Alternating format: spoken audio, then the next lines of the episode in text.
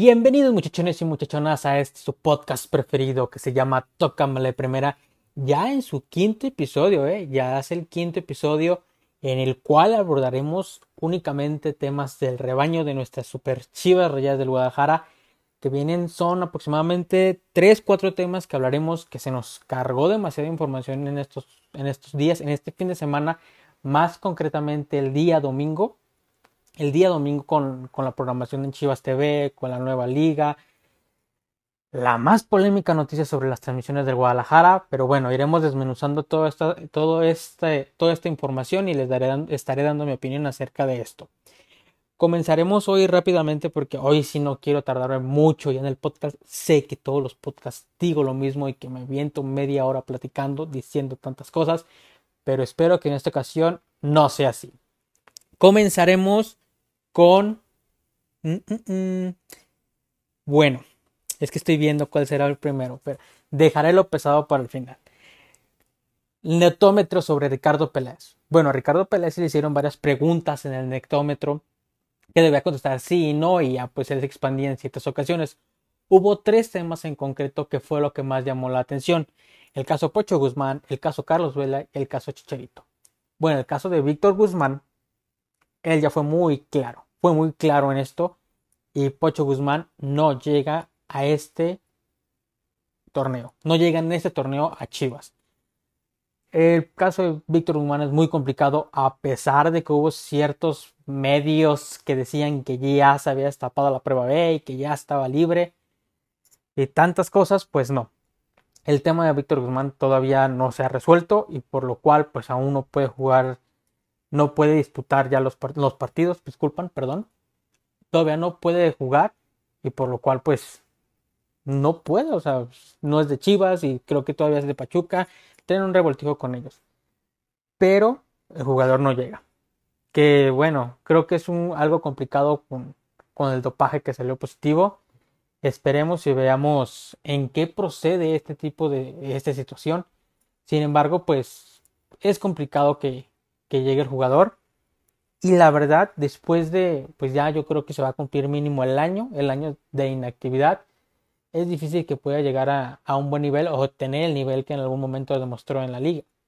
Así que, pues bueno, no queda más que llorar, porque fue, era un fichaje que nos había ilusionado a todos, inclusive a mí una vez me preguntó alguien que cuál era el fichaje que, que más me ilusionaba y dije Víctor Guzmán y pues valió madre. Y creo que muchos comparten este tipo de situación conmigo, que era el fichaje que más anhelábamos, que más expectativa, eh, expectativa teníamos y pues se nos vino abajo. Un balde de agua helada en la cabeza. Pero bueno, ahora recapitulando con el tema de Carlos Vela. Bueno, pues no es noticia nueva, ¿no? Que Chivas busque jugadores, que Chivas busque jugadores y que por X o Y razón pues no se den las cosas. El caso de Carlos Vela en particular pues es muy respetable. El, jugador, Carlos Vela como tal, él siempre ha priorizado a su familia, su bienestar, su calidad de vida sobre el fútbol. Y créanme que eso es muy respetable. O sea, eso es muy, muy respetable y la neta, qué chingón por él. Inclusive hubo quien en, estos días, pues, hubo un tipo de polémica porque él se negó a jugar la copilla que están jugando ya en la MLS. No, no sé, no sigo la MLS, pero es una copilla y él se negó a jugar, que porque pues ahorita con el tema de la pandemia y todo eso, tiene su esposa embarazada, pues no quiere arriesgarlos, no quiere ponerlos en riesgo y así que no decidió jugar. Asimismo, pues vi que hubo muchos comentarios de hate de que, ah, pues no mames, entonces si no va a jugar, pues que no cobre el sueldo, que no le paguen, que sabe que así como que, güey, este cabrón ya se puso a acuerdo con el pinche presidente del club que estás abriendo el hocico, ¿sabes? En fin, Carlos Vela, pues seamos honestos, tiene una mejor calidad de vida en Estados Unidos y lo veo muy complicado que venga a México. Veo muy complicado, aparte, pues creo que el salario no creo que, que vaya a cobrar uno o dos pesitos. Estoy siendo, o sea, es, un decir, es un decir, es complicado que vaya, que vaya a llegar en algún momento él. Ya muchos jugadores ya están viendo en la MLS, ya son sus últimos años de vida y hay que priorizar la estabilidad económica en los próximos años, ¿no? O sea, y me van a decir, es que ya ganan un chingo y tienen un chingo de dinero. Pues sí, pero ¿quién en este planeta Tierra está contento con lo que tiene? Si uno gana bien, nunca, nunca estará satisfecho. ¿Sabes? Siempre vamos a querer más y, a, querer estar mejor. Y pues se respeta. Este, igual no sé qué edades tengan tanto Javier Hernández como Carlos Vela. Pero si van a llegar como Oriol Peralta, pues creo que creo que no. Creo que no es opción ese, esa posibilidad. Así que igual podríamos irlos descartando como posibles jugadores de Chivas.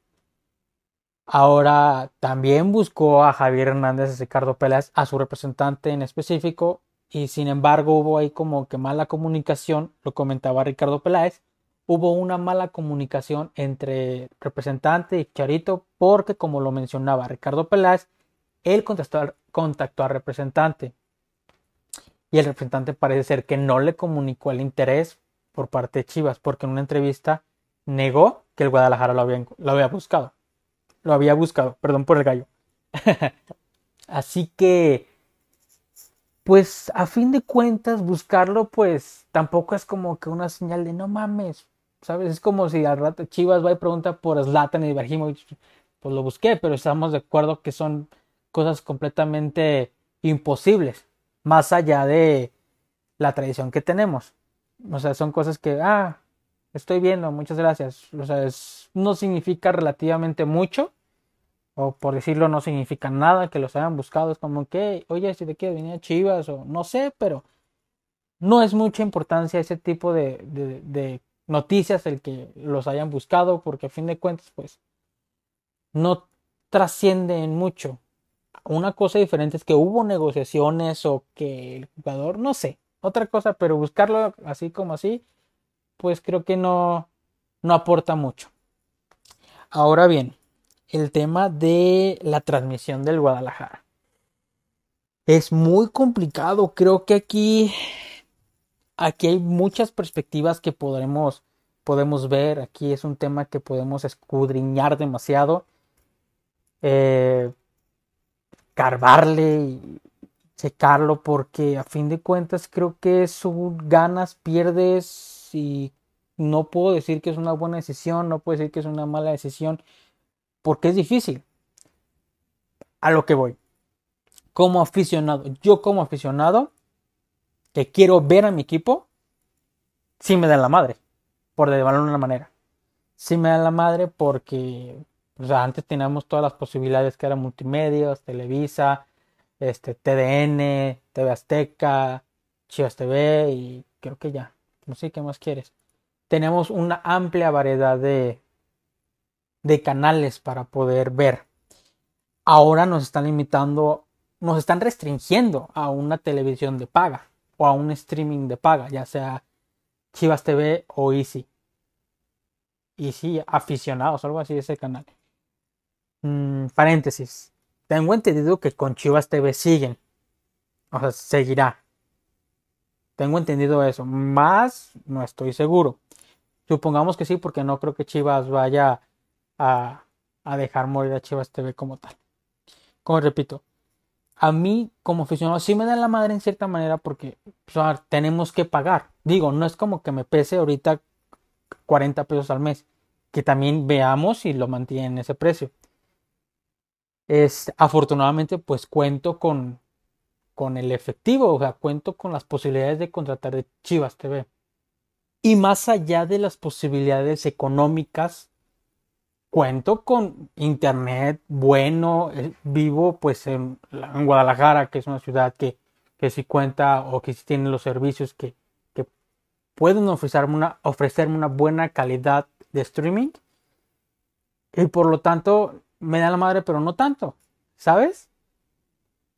Pero hay gente que, que no cuenta con estas facilidades, que no cuenta con estas posibilidades, que no cuenta con el dinero para poder hacer este tipo de, de suscripciones. O no cuentan con el dinero, o no cuentan con. Es que no con. No la, no la inteligencia, es que quiero decir, como que no saben qué onda, cómo contratarlo, que no viven en un lugar donde pueden tener una buena, buena señal para transmitir los partidos, que no cuentan con un buen internet, etc, etc, etc. Por esa parte, sí lo veo contraproducente para el aficionado, que nos limitan a un mercado o a una... Mm, ¿Cómo lo puedo explicar? Que nos limitan mucho para poder ver al equipo, ya que nos están únicamente dos posibilidades y dos de paga. Bueno, ya existe ahí, ya está roja directa ahí y pues pueden verlo por ahí. Hay muchos canales de streaming gratuitos piratas, así que pues tampoco hay piedra. Ahora, veámoslo también como aficionados que queremos un plantel competitivo. Ahorita está la economía de la chingada para todos. Uh, para todos. ahorita la economía está de la chingada. También podemos ver ese tipo también podemos ver esa perspectiva de lo que está sucediendo.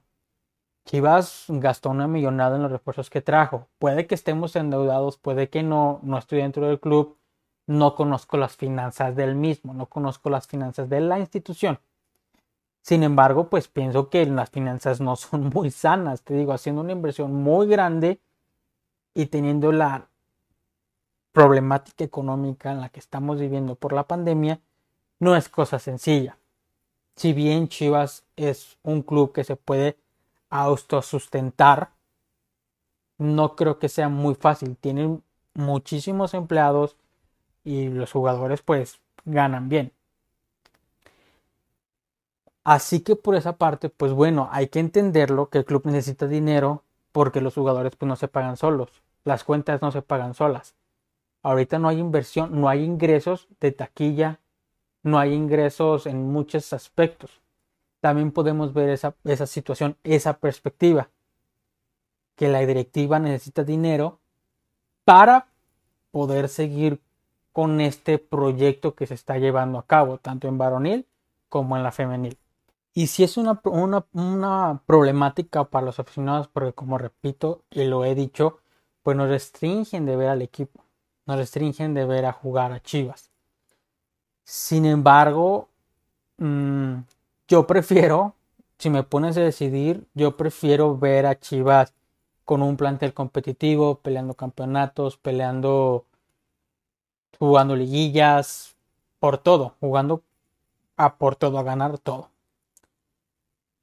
Ahora recuerdo que puse un tweet acerca de que también seguía por Chivas TV, le dije, bueno, no hay problema, porque no había puesto a pensar en la gente que no tenía esos ingresos, que no tenía esa posibilidad.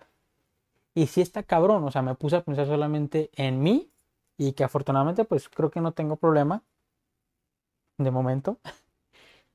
Pero sí hay que ponerse a pensar en el ámbito general, porque somos muchísimos aficionados y no todos tenemos las mismas posibilidades. Te digo, no es una decisión que te voy a decir es buena, ni te voy a decir es mala. ¿Sabes? Es complicadísimo, es complicadísimo.